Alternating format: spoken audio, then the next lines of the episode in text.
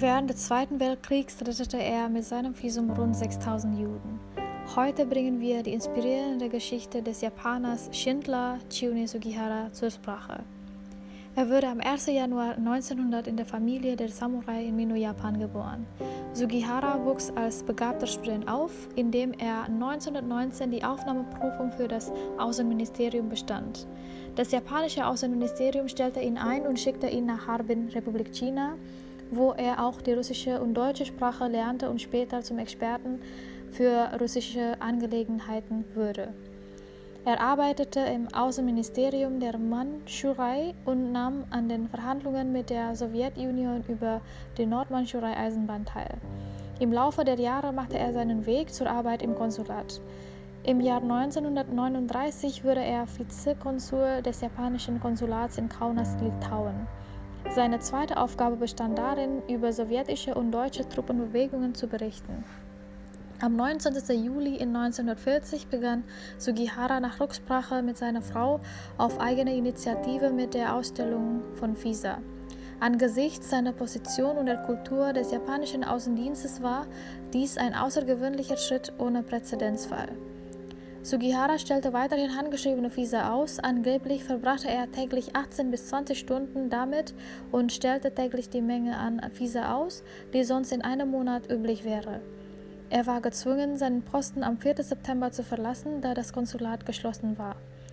Zu diesem Zeitpunkt hatte er bereits Tausende von Visa für Juden ausgestellt, viele davon für Familienoberhäupter, die die ganze Familie mitnehmen konnten. Das japanische Außenministerium war aufgrund des damaligen Verbündeten zwischen Japan und Deutschland völlig gegen sein Vorgehen. Die japanische Regierung brauchte weiterhin Sugiharas Sprachkenntnisse und Organisationstalent und beschloss, die Disziplinarmaßnahmen gegen ihn so lange aufzuschieben, bis er nicht mehr gebraucht würde. Nach Kriegsende arbeitete er als General Manager einer Exportfirma für den US-Militärpostdienst. Danach lebte er zwei Jahrzehnte lang in der Sowjetunion. In 1985, 45 Jahre nach der sowjetischen Invasion in Litauen, wurde er gefragt, warum er dies getan habe. Sugihara nannte zwei Gründe, dass diese Flüchtlinge Menschen seien und dass sie einfach Hilfe benötigten. Das Außenministerium gab am 24. März 2006 ein Positionspapier heraus, in dem es keine Hinweise darauf gab, dass das Ministerium Disziplinarmaßnahmen gegen Sugihara ergriffen hätte. Das Ministerium sagte, Sugihara sei einer von vielen Diplomaten, die freiwillig zurückgetreten seien, aber die einzelnen Gründe für seinen Rücktritt seien schwer zu bestätigen. Das Ministerium lobte Sugiharas Verhalten als eine mutige und humanitäre Entscheidung. Chiune Sugihara starb am 31. Juli 1986. Im Jahr 2016 gab es einen Film über seine Geschichte und noch mehr andere Dokumentar über die jüdische Flüchtlingsfamilie, die er mit seinem Visum gerettet hatte.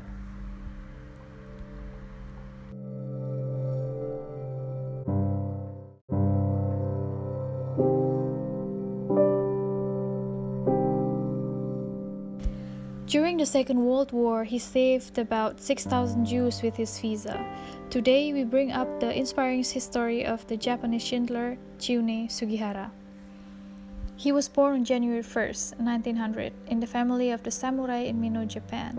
Sugihara grew up as a gifted student, passing the entrance examination for the foreign ministry in 1919. The Japanese Foreign Ministry hired him and sent him to Harbin, Republic of China, where he also learned Russian and German and later became an expert in Russian affairs. He worked in the Manchurian Foreign Ministry and took part in the negotiations with the Soviet Union on the North Manchurian Railway. Over the years, he made his way to work at the consulate. In 1939, he became vice consul of the Japanese consulate in Kaunas, Lithuania. His second task was to report on Soviet and German troop movements. On July 29, 1940, after consulting his wife, Sugihara began issuing visas on his own initiative. Given his position in the culture of the Japanese Foreign Service, this was an extraordinary step without precedent. Sugihara continued to issue handwritten visas. He allegedly spent 18 to 20 hours a day doing so, and issued the same number of visas each day as would otherwise be the norm in a month. He was forced to leave his post on September 4th as the consulate was closed.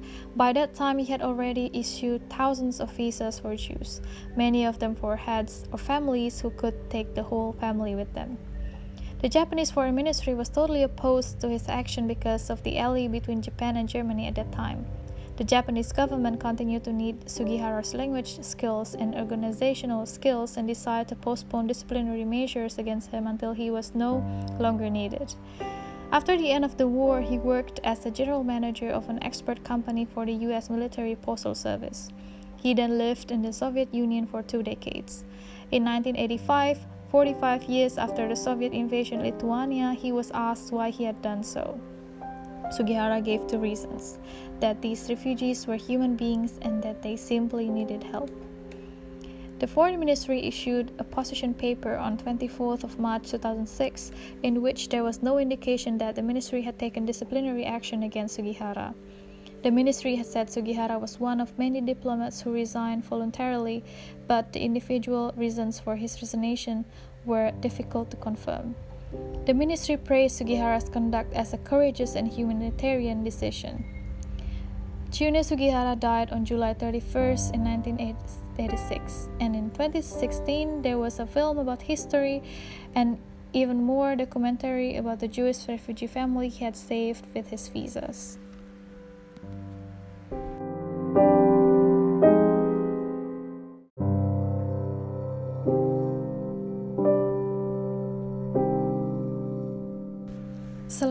Dunia Kedua, dia menyelamatkan sekitar 6.000 orang Yahudi dengan visanya. Hari ini, kita akan membahas kisah menginspirasi dari Schindler Jepang bernama Chiune Sugihara. Ia lahir pada tanggal 1 Januari tahun 1900 di keluarga samurai di Mino, Jepang. Sugihara tumbuh sebagai siswa berbakat, lulus ujian masuk Kementerian Luar Negeri Jepang pada tahun 1919. Kementerian Luar Negeri Jepang mempekerjakannya dan mengirimnya ke Harbin, Republik Cina, di mana ia juga belajar bahasa Rusia dan Jerman dan kemudian menjadi ahli dalam urusan Rusia. Dia bekerja di Kementerian Luar Negeri Manchuria dan ikut serta dalam negosiasi dengan Uni Soviet di jalur kereta api Manchuria Utara. Selama bertahun-tahun, dia bekerja di konsulat. Pada tahun 1939, ia menjadi wakil konsul konsulat Jepang di Kaunas, Lithuania. Tugas keduanya adalah melaporkan pergerakan pasukan Soviet dan Jerman. Pada 29 Juli 1940, setelah berkonsultasi dengan istrinya, Sugihara mulai mengeluarkan visa atas inisiatifnya sendiri. Mengingat posisinya dan budaya dinas luar negeri Jepang, ini merupakan langkah luar biasa tanpa presiden.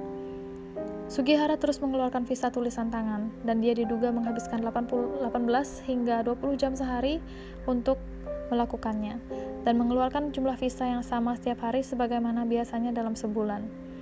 Dia terpaksa meninggalkan jabatannya pada 4 September karena konsulat ditutup. Saat itu, dia sudah mengeluarkan ribuan visa untuk orang Yahudi, banyak di antaranya untuk kepala keluarga yang bisa membawa seluruh keluarga bersama mereka.